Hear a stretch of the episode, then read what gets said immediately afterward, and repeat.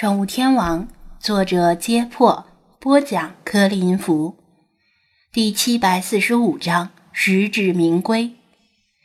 当耄耋老妇致以颁奖词的同时，林峰的助理敏锐地察觉出老妇即将念出的名字，肯定是一个既非英语片亦非德语片的电影男主角。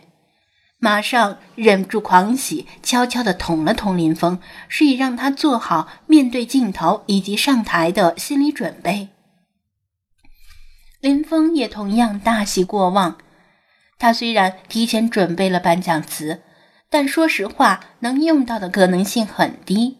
只是为了以防万一，本届参加电影节的外语片里，最有影响力的外语片就那么三四部。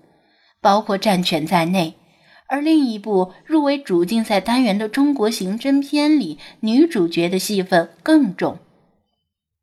因此，既然是外语片得奖，林峰认为老夫即将念出他的名字，身体不由自主地微微前倾，打算站起来向周围挥手致意。与此同时，张子安和飞马斯的心里则十分平静。因为冯轩的最佳导演奖失之交臂，那么只剩下最后颁发的最佳影片金熊奖有竞争力了。任谁都没有想到，这位作为柏林电影节创始人之一的耄耋老妇嘴里居然说出了菲马斯的名字，台下瞬间安静了，大部分明星惊愕不已。从他们的嘴型可以看出，他们在念叨着难以置信，而记者们则兴奋的大腿发抖，知道自己正在见证历史。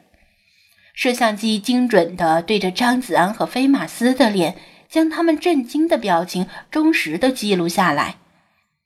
在他的衣兜里，手机突然响起提示音，只是他没有时间去看。游戏提示：恭喜！您的化身狗收集到足够的信仰之力，已经达到升级标准。游戏提示：您的化身狗目前是精英史诗级，升级后将成为史诗级。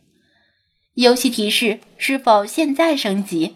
如果您选择否，可以在任何方便的时候为它升级。是否？稍后请提醒我。女主持人大概是料到了这种情况。连续说了两遍，请菲马斯和训犬师上台，由训犬师代为领奖。台下的嘉宾们终于反应过来，惊呼声和掌声混成一片。更多的人则在各种社交媒体上疯狂写下类似的推文。居然是一条狗获得了柏林电影节的最佳男主角。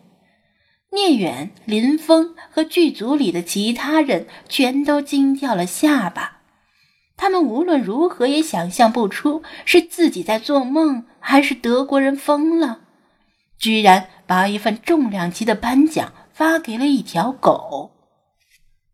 冯轩推了推张子安，示意他赶紧上台。冯轩心中的失落被惊讶和欣慰冲淡，不论如何，能得奖。总是好的。张子安不知道自己是怎么走上舞台的，头脑里完全是一片混沌，脚下像是踩着棉花。他只是跟在飞马斯后面，机械般的走到耄耋老妇的轮椅前。老妇微笑着张开双臂与他拥抱，在他耳边轻声说道：“你有一条好狗。”他的身体像枯木一样干瘦，体重也非常的轻。张子安拥抱时不敢用力，生怕自己稍一用力就会令他受伤。拥抱之后，老妇稍微弯腰，轻轻地摸了摸菲马斯的头顶，说道：“你演得很好，这些人类演员应该为自己感到羞愧。”接着。他又向张子安调皮的眨眨眼睛，“快去致辞吧，希望你准备过。”张子安木然地站到领奖台前，面对台下无数双眼睛。菲马斯蹲坐在他身边，足足有五秒钟的时间，他什么也没说，女主持人微微皱眉，正想插言救场，耄耋老妇却提前开口救场了。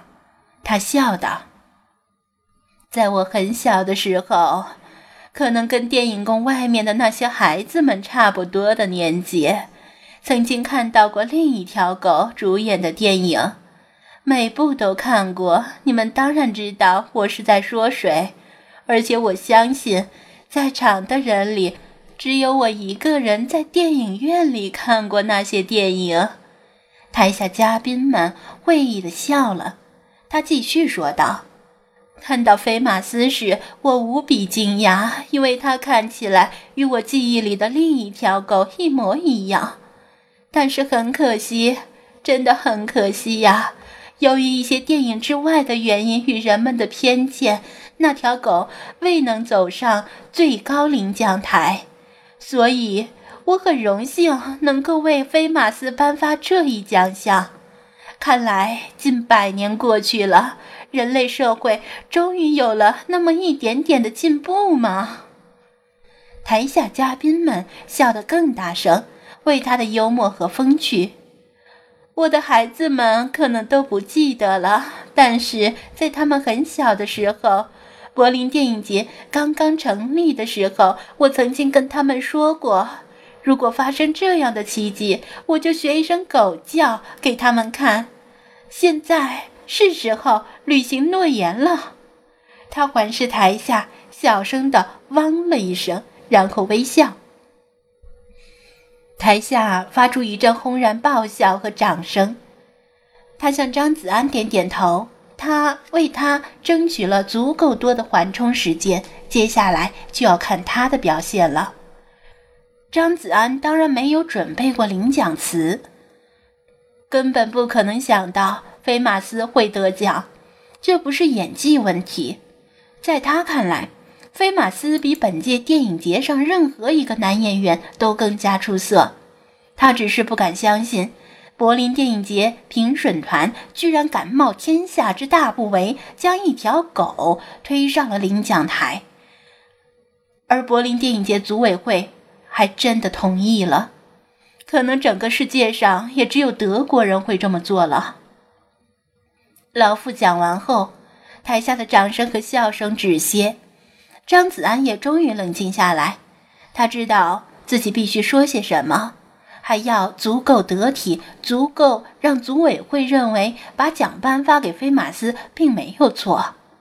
他举起银熊奖杯，学着老妇的样子，先用一句诙谐的话来冲淡尴尬的气氛。你们看得出来，我很惊讶，因为我从来没有想过自己跟着一条狗来，却领着一头熊回去。台下又是一阵笑声。张子安收敛笑容。恢复正经。来到德国之后，我深切地感受到，在爱护动物方面，德国堪称世界的表率。你们做出了富有爱心的决定，真正的把动物当成了和你们同等的生命，为动物提供福祉，保护动物权益。他顿了一下，抬手虚指电影宫外的某个方向。在来电影宫的路上，我在柏林看到了天使。原来天使并不只存在于市中心的胜利纪念柱上，也存在于你们每个人的心中。台下嘉宾们同样收敛了笑容，认真的听着。他低头望向菲马斯，与他对上视线。菲马斯很喜欢他的名字，因为他是奥黛丽·赫本的忠实粉丝。奥黛丽·赫本也有一条名为菲马斯的狗，他想。如果奥黛丽·赫本那样成为天使，孩子们的守护天使，我知道世界上还有很多孩子在忍饥挨饿，因此我打算把菲马斯的片酬全部捐赠给联合国粮食计划署，让更多的孩子可以吃饱饭。我想，如果菲马斯能够说话，他一定会赞成这么做。菲马斯让他来支配自己的片酬，这就是他考虑好的决定。只是没有想到可以站在领奖台上当众说出来。这一刻，他为菲马斯感到无比的荣幸。